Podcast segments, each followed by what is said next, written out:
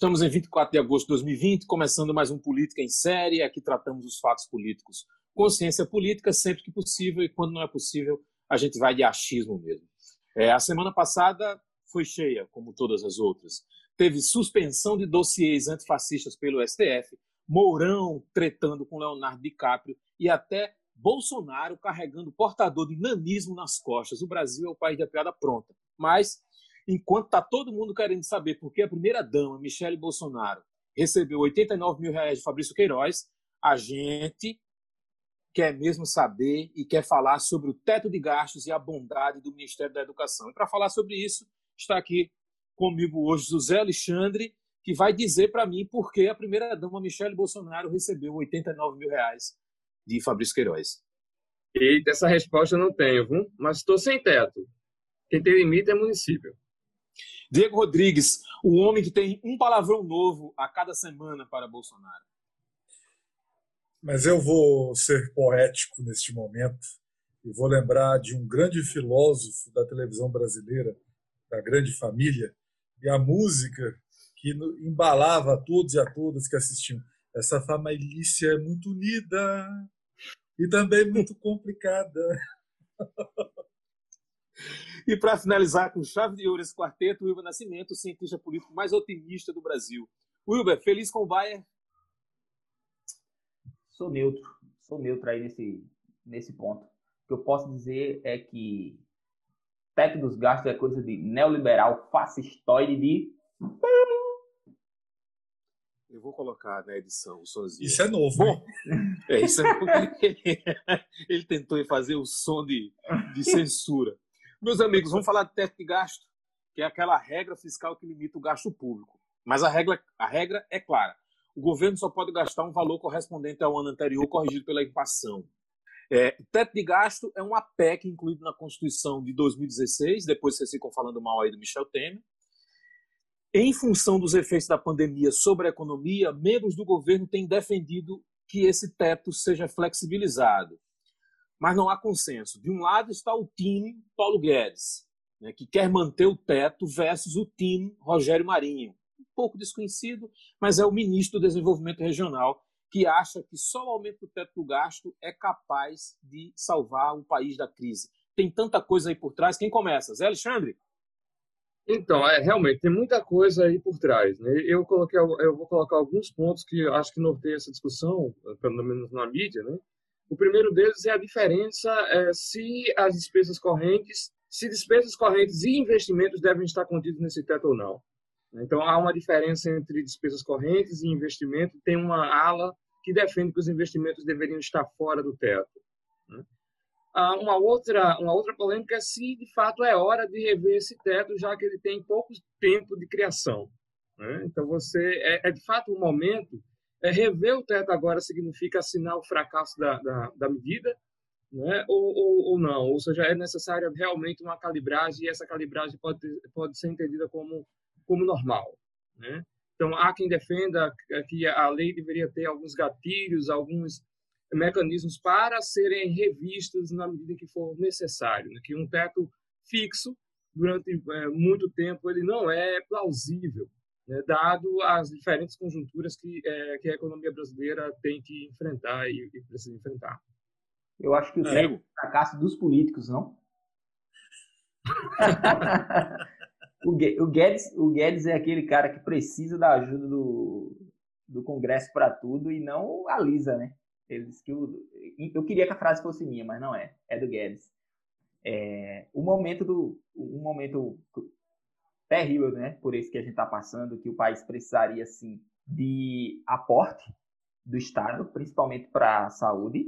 É, é vexatório pensar que a gente tem um teto para isso. Por outro lado, sem o teto, o país vai continuar sendo o Brasil. Né? Todo mundo tem a esperança de que o Brasil vai deixar de ser Brasil em algum momento. É uma lei muito é, ruim, com pouco apoio de boa parte das, das lideranças políticas no Brasil, mas é melhor do que é, foi a alternativa pensada para ver se o Brasil sobreviveria por mais algum tempo. O Bolsonaro não é liberal.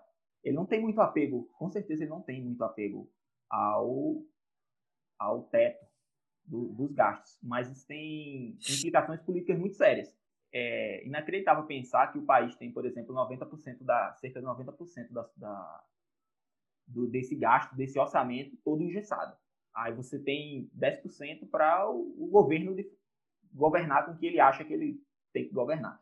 O teto permite que você tire dinheiro de um lugar e coloque em outro. Ou seja, que você brigue hein, entre os orçamentos, entre os pedacinhos lá de orçamento. É, eu acho que esse teto não sobrevive muito tempo, não. Eu acho que chegamos a um ponto em que o teto de gastos está na berlinda, sim. A manutenção do teto hoje está relacionada muito à eleição do presidente. Até porque a gente sabe que o quanto maior o gasto em determinados setores, maior a chance de que o presidente seja reeleito. É uma sinuca de bico para o presidente. É, eu acho que tem várias, várias dimensões aí para serem observadas em relação ao teto de gastos, do ponto de vista, até do ponto de vista da organização e pensar a construção de frentes, seja para apoiar teto, a manutenção do teto de gastos, ou seja, para liquidá-lo, para fazer um bom trocadilho, né? É, eu acho que pode quebrar algumas é, barreiras entre o que seriam os partidos de esquerda, centro e direita, porque a esquerda brasileira representada no parlamento nunca foi favorável à ideia do teto de gastos. É, e agora você vê setores é, alinhados ao que seria essa extrema-direita no poder, e principalmente alguns partidos com agendas, é, digamos, mais flexíveis em relação à agenda econômica, que provavelmente é, apoiariam, talvez não de frente, mas apoiariam é, ou uma flexibilização do teto de gastos ou mesmo a sua supressão que vai demandar um nível de articulação política que esse governo basicamente não tem. Mas o que me chama bastante atenção é essa, essa tempestade perfeita que nós vivemos para discutir esse teto de gastos, Foi que eu particularmente feio, nunca entendi de a lógica, principalmente dada a situação de investimentos no Brasil, que isso necessariamente atrairia mais investimentos. Eu não consegui ver isso desde é, que o teto de gastos entrou oficialmente como a PEC até agora. Eu não vi nada relevante isso. E comparando é, uns 5, 10 anos atrás, não vi. Mas vamos fazer de conta no conto de fadas liberal econômico que isso aconteceu. É, o teto de gastos, e eu sei que isso incomodou nossos representantes novos de um pensamento é, mais com uso sapatênis, mas eu uso bota, então aqui eu uso crocs até, se for o caso, mas o que eu quero chamar a atenção é o fato de que quando o teto de gastos foi pensado, é, com a melhor das intenções, né, mas sabemos que de boas intenções o inferno está lotado, é, nós não tínhamos um cenário pandêmico e de uma gravidade econômica como a que nós vivemos. Não há parâmetro.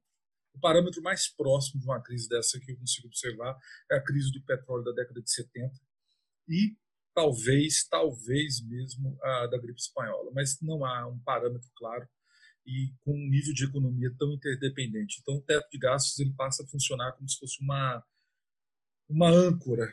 Então, ele, a, a ideia dele funcionar como uma espécie de, olha, somos é, do ponto de vista fiscal responsáveis num momento como esse, que você é forçado e você vê até economistas como Arminio Fraga e Mônica Boa conversando perfeitamente. Olha, realmente, nesse momento, não que seja uma coisa contínua, do ponto de vista de 10, 20 anos, mas há quase um consenso que, de um curto prazo, é impossível você manter regras tão rígidas. Não sei. E aí o que é mais interessante é que provavelmente isso vai costurar agendas que seriam é, conflitantes dentro do Congresso para flexibilizar ou suprimir. Ser, ser responsável com a tabica na mão da sua mãe é muito fácil, né? A ideia do teto de gastos, e aí você tem de um lado opositores é, da esquerda e opositores que não são esquerda, é que ao abrir os cofres, Bolsonaro cresceria. Né? Ele não, nem, não necessariamente ele levaria a estabilidade econômica ou a geração de emprego ou sei lá, a atração de capital internacional, gerir o dinheiro público sem limites, seria uma das formas encontradas aí pelo novo Bolsonaro, né? o Bolsonaro agora pai do Renda Brasil. Então esse seria um caminho para ele ampliar a sua aproximação junto às classes mais pobres. Esse é um dos temores. Inclusive, a Folha de São Paulo, agora no final de semana, se posicionou, né? lançou um editorial muito criticado, cujo título é Jair Rousseff. E a Folha diz que Bolsonaro tenta liberar é, o, as verbas do cofre na esperança mais adiante de garantir uma reeleição mais tranquila. Isso não deixa de ser verdade. Agora, a discussão é muito mais profunda. É, veja, tem três três fontes de pressão em cima do teto, né, digamos assim. A gente sabe que o país precisa de uma fonte de investimento. Hoje a gente tem uma margem muito curta do orçamento revertida para isso. 95% do, do orçamento hoje no Brasil já, já está engessada. E aí 5% aí você tem alguma margem de manobra. E você tem três, três grandes pressões em cima dele, que é a Previdência, que de alguma maneira foi é, parcialmente, bem parcialmente resolvida com, com a reforma, mas que não surtiu efeito, a, não surte efeito a curto prazo, você, você vai sentir esses efeitos é, muito depois. Você tem é, os juros da dívida, né, que algum, é, de alguma maneira a política de redução das taxas de, de juros hoje, né, da, da taxa básica de juros, ela tem aliviado a pressão sobre isso. E, por fim, a gente tem o funcionalismo público, né?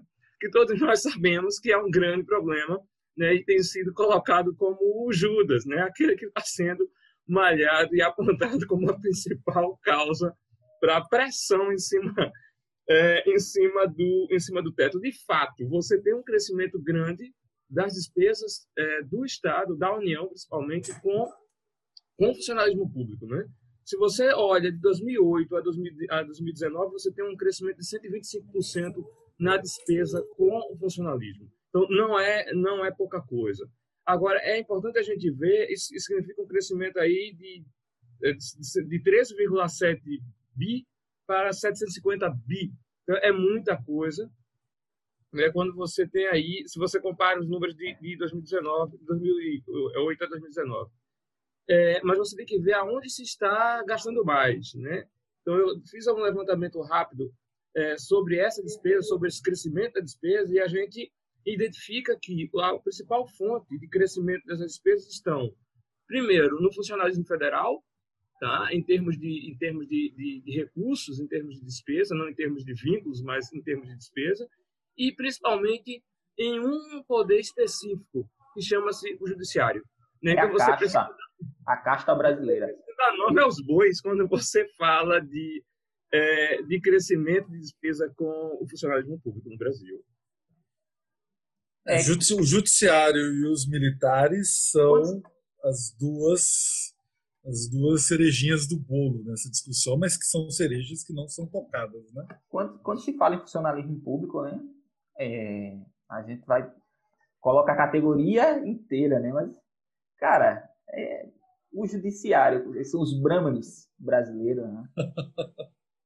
Minha referência é a novela da Globo, no caso. Eu não fui estudar a Índia, vai saber quais são, não sei Mas eles. Na Índia, na Índia é a casta mais elevada que é? vem direto da cabeça de Brahma. Pronto, eles se acham assim, né? Mas no Brasil é o judiciário. No Brasil é o judiciário. Eles são intocáveis. Raimundo Faoro já escrevia é, os é. donos do poder e fez um diagnóstico para mim mais. Eu falo muito de Sérgio Buarque, de Holanda, Caio Prado Júnior, mas eu acho que assim, Faoro. Você tá é... sério, você tem receita limitada. Nos últimos anos, o Brasil nem cresce, mas você tem ajustes gigantescos, você tem salários enormes, você tem as benesses, né? Se você tem um salário grande, não tem por que ter benesse, mas tem. É, você tem um, teto, um teto de salário que não existe no Brasil, porque quando você junta todas as, as, as, as benesses, que são benesses mesmo, é, eles acabam ganhando muito, muito acima. Os maiores salários do país no funcionalismo público ganham muito mais do que a Constituição permitiria, permite, nesse caso. Mas quem declara a constitucionalidade é, é muito bom, né? Quem, quem vigia o juiz, né? Só para dar um número é, exato, em 2019 a gente já a gente gastou 13,7% do PIB com, com funcionalismo. Né? A gente gastou 750 bi com o pagamento do funcionalismo envolvendo as três esferas aí, né? A federal, a municipal e a estadual, os três. É, é muita coisa. É, como, como é que você trabalha com, de 5 a 10% para novos investimentos é, nesse cenário.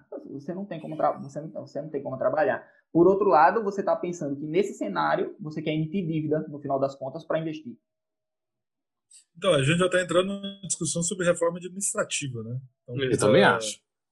É, que é uma, é uma discussão válida, em especial porque você tem áreas, por exemplo, do executivo que estão. Eu que trabalho com a área ambiental, em especial, é, IBAMA, ICMBio, próprio, toda a divisão do, do, Ministério do Meio Ambiente, ela é carente de, de analistas é, e não é de agora. Aí, nisso, o governo Bolsonaro não, não, não fez sozinho.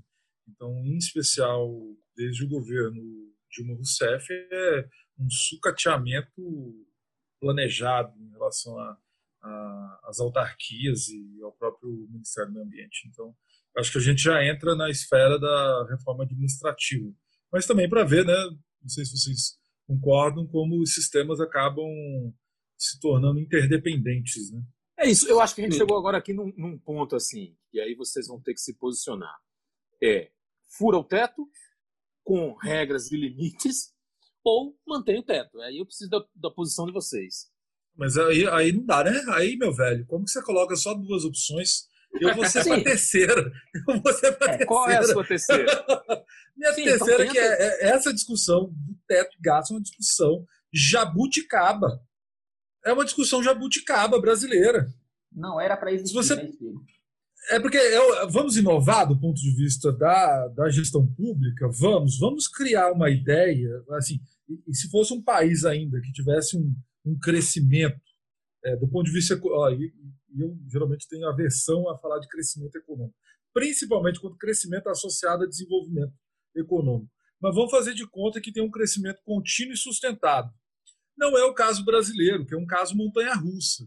E aí você cria uma inovação, uma jabuticaba dessas, que eu tento encontrar em outras economias de porte similar à brasileira, eu não consigo encontrar, e aí eu fico pensando, está todo mundo errado, e quem está certo é, é, quem defendeu criar.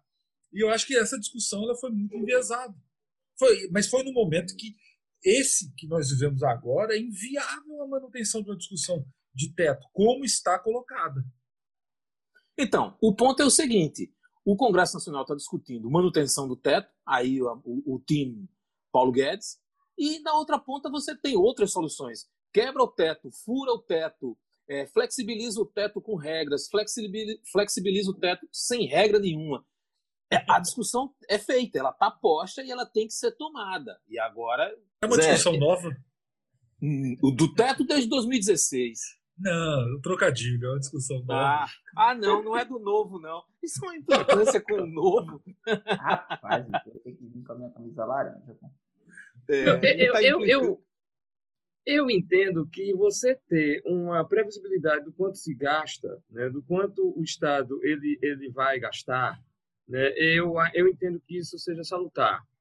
Embora, embora você tenha é, a possibilidade de mudanças no cenário e você tenha que gastar mais ou até menos, né, porque é, é muito é, volátil né, a economia em países em desenvolvimento como, como o Brasil, eu não descartaria de, por completo o, o, teto de gastos, né? mas, é, mas não seria tão duro ou tão inflexível na, no estabelecimento dele. Né? Eu, eu, acredito que a ideia da, da Laura de Carvalho, por exemplo, é de você estabelecer alguns gatilhos né? que podem ser acionados de acordo com os cenários que vão sendo é, encontrados pela frente é uma solução é bem interessante. Wilber, você tem uma, uma, uma, situação, uma situação pandêmica dessa, não tem como você falar em teto. O que é que você vai fazer com a saúde pública? O problema é usar o, vamos dizer assim, uma, uma, uma flexibilização do teto se promover eleitoralmente, o que não é muito difícil de, de acontecer. No final das contas, é, é isso. Você tem ciclos de desenvolvimento no Brasil, de crescimento, de crescimento, não de desenvolvimento, de crescimento, que são é, essencialmente promovidos pelo Estado, mas Agora, se gasta mal no Brasil também. Isso é um ponto que não deve ser. O teto, na verdade, é, é, o fracasso da política, no final das contas. Você precisa ter esse oh. tipo de decisão é, irracional, porque você chega hoje você tem um problema sério. É, sem dinheiro, Essa frase é boa.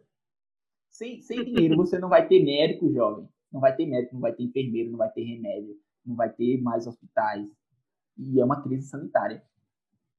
Então, essa é a discussão que está posta, né? Ou seja, rígido em relação ao teto, aí é o Paulo Guedes, ou flexibiliza para determinados fins, só para a saúde, é, só para as áreas correlatas à saúde, enfim, é, é essa discussão que eu acho que mais ou menos vocês estão chegando nela. Exato. E Paulo Guedes, ele falou que ia atrair 700 trilhões de, de reais cada semana. E cada semana, agora eu estou mandando a reforma tributária, agora eu estou isso. Paulo Guedes, Paulo Guedes só é essa autoridade para meio mundo ali da Faria Lima. Porque se você vai pegar uma série de economistas, começando com Armínio Fraga, é porque Armínio Fraga ele é um tá diplomata, parcial, acima tá de parcial, tudo, né? tá parcial. Não, o Armínio Fraga é um diplomata. Quando ele vai falar do Guedes, ele fala como se estivesse falando com aquele vovô que leu Keynes no original, mas leu a orelha do livro, sabe? Leu aquela introdução e aí dormiu o resto do tempo das páginas. Então, assim, é, acho que é o fracasso da política, como o Wilber disse. Eu não vejo uma definição melhor. E aí É você cria isso, essa jabuticaba. amigos. É isso. Vivi para ouvir elogios ao Armínio Fraga de Diego Rodrigues. Estou contente com o Até ele- desfecho dessa Até ele discussão. assumir um novo cargo. É, deixa eu fazer outra pergunta para vocês. Eu acho que a gente encerra por aqui esse assunto. Eu vou, eu vou emendar aqui em outro aqui. Vocês sabem o nome do atual ministro da Educação? Isso é um momento de tensão. É, Isso foi uma, Cri, Cri- de uma não pegadinha incidental. Milton Ribeiro. Mas vamos falar de, de, de Que parece nome públicas. de radialista, né? Parece... Agora aqui, meu amigo, minha amiga, estamos aqui prestes a iniciar agora o grande momento da educação brasileira com Milton Ribeiro. Vamos agora dar o primeiro passo. Parece nome de.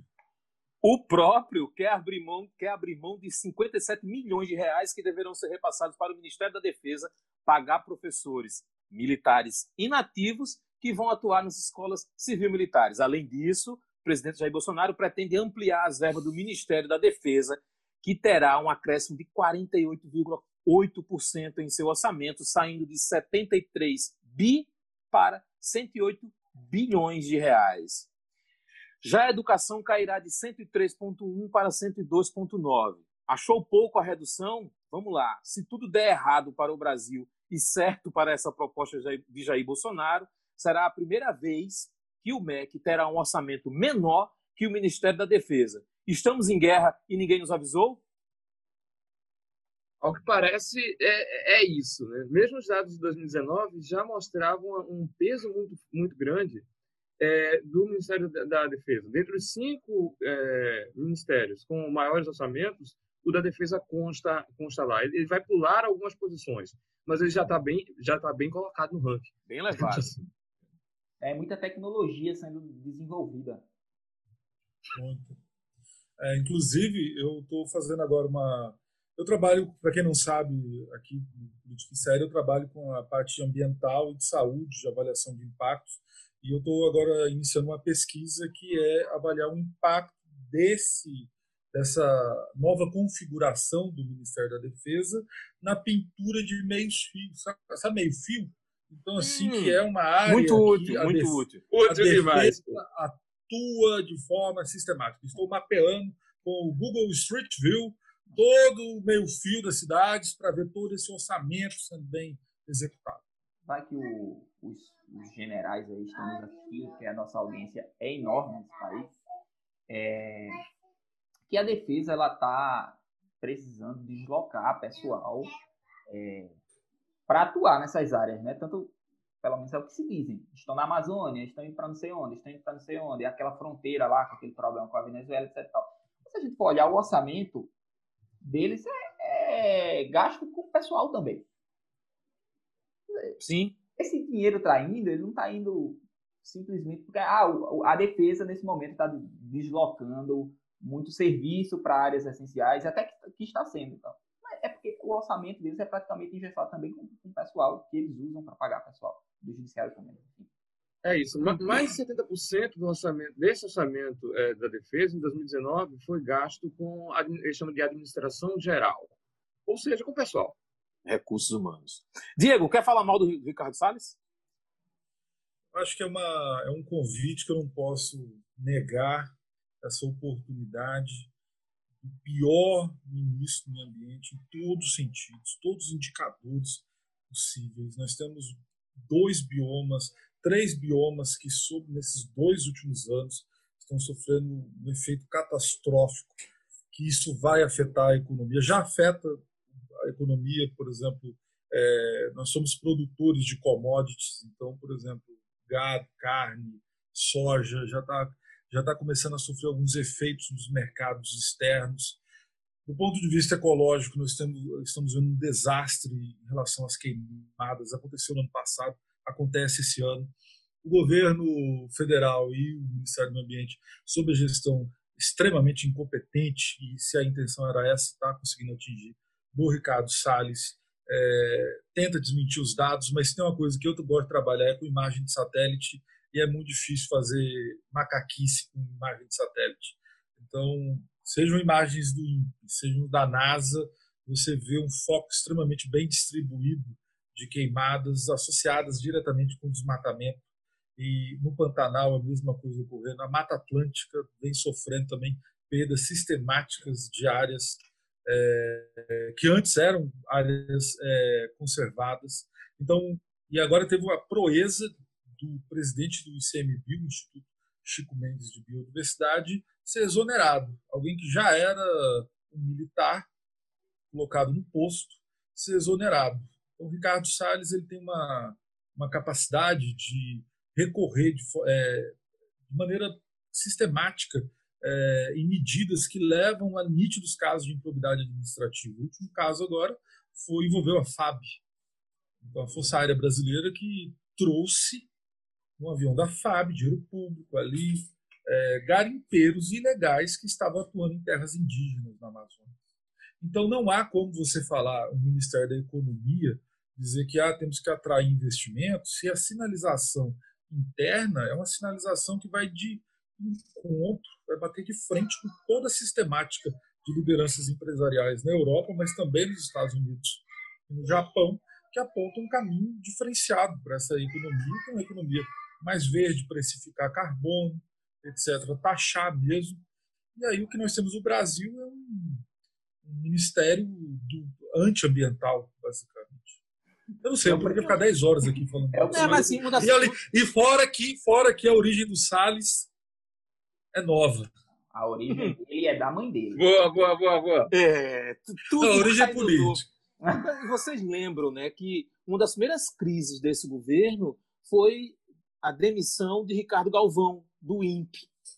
Né, isso no ano passado e tal, alguém que falava, que mostrava os dados é, científicos a respeito de desmatamento, queimadas e tudo mais, e o governo dizia que aquilo dali era globalismo e por aí vai. Um governo que ele é anti-ciência, né? anti-dados. Então, assim, você, você tem métricas, você tem metodologias muito claras que podem ser replicadas, seja aqui no Brasil, seja na Colômbia, no México, nos Estados Unidos, e não tem como lutar. Você, e aí você tem as imagens de satélite, você consegue ver, é, identificar claramente, por exemplo, quanto de área foi é, é, desmatada, é, em série temporal, 10 anos, 5 anos, 2 anos, e você consegue ver a, a mudança no uso do solo. Então, o que esse governo basicamente faz é lutar contra é, a ciência. Então, isso acontece na saúde, por exemplo, com a hidrocloroquina. Hoje teve uma reunião no Palácio do Planalto para enaltecer a cloroquina, sei lá, para celebrar os mortos no Brasil pela Covid-19. É um governo anticientífico. Zé, vamos romper o teto, Zé. Zé. Vamos furar o teto. Zé vai ser chamado de um novo liberal. Não, Zé, novo não, né, pô? Vamos continuar? Foda, né? Bora. Bom, Diego, agora que você destilou o seu bom humor com o Ricardo Salles e de tabela o novo sempre paga, nós vamos para rapidinha do, do Política em Série. A Polícia Federal formalizou a autorização para cidadão comprar até quatro armas. O que vocês vão fazer com a cota de vocês? Eu pretendo comprar, hein? eu não dou nem conta de responder uma barbaridade dessa. é para eu criar a minha milícia, né? Mas aí qual que é o é. problema? Nós, Cavaleiros Jedi, eu que sou discípulo de Mestre Obi-Wan Kenobi, consideramos esse tipo de arma uma coisa incivilizada. Então. É, é, eu, eu, eu vou abrir mão das minhas quatro também. Quem quiser formar milícia, fica à vontade. Wilber, com a minha cota, com a do Diego e com a do Zé, tu já pode comprar aí 16 armas. Já vou ser o chefe do meu condomínio. Sem eleição. É. Como a gente sempre faz, meus amigos, uma indicação para essa semana, para os nossos, os nossos 10 inscritos e esses milhões de internautas que nos, que nos assistem. Vamos começar? Quem começa?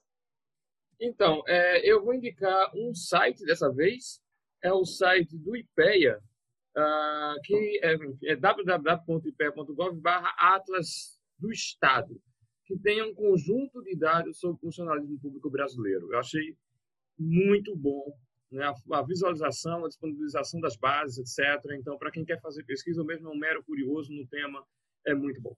A minha indicação de hoje não vai ser um site de música, vai ser um clássico da ciência política, a retórica da intransigência, perversidade, futilidade, ameaça, do saudoso Albert Hirschman. É, na minha opinião, um dos maiores clássicos da ciência política, uma linguagem extremamente acessível, que eu acho que ajuda a explicar muito dos atuais momentos que vivemos do ponto de vista político, não só no Brasil, mas fora, e desmascara alguns, alguns comportamentos, seja à esquerda ou à direita. É, é uma leitura absolutamente fascinante e eu recomendo mesmo. E foi republicado agora em 2019 pela Companhia das Letras. Bacana. É, é seguindo essa, essa linha aí já de indicações sérias, eu vou indicar o anime chamado Attack on Titan. Olha, não tem coisa melhor em anime rolando aí do que, do que esse daí. Vocês vão curtir muito. Tem umas coisas. Tem umas pegadas políticas lá, mas eu gosto mais da ação, para falar a verdade. Essa semana eu fico com ódio, raiva, ira e outros prazeres diários de Mentor Muniz Neto. É um desses livros que você lê de uma pegada só e você vai esquecer todos os problemas e essas coisas sérias que vocês falaram aí. Então, se você quer fugir da discussão sobre Bolsonaro, leia Mentor Muniz Neto. O livro é muito bom. É isso aí, meus amigos. Ficamos por aqui quarentenados tentando descobrir por que a primeira-dama Michele Bolsonaro recebeu 89 mil reais de Queiroz. Agora vão lá na rede social do Ranulfo, no Twitter, e respondam se vocês romperiam o teto ou não. Muito bem. E boa, boa, boa. Se ainda, se ainda não curtiu Política em Série, se inscreva aqui, dê um joinha no vídeo, é, compartilhe nas suas redes. Zé, tu quer furar o teto? Não falou, não. Eu vou manter essa porra.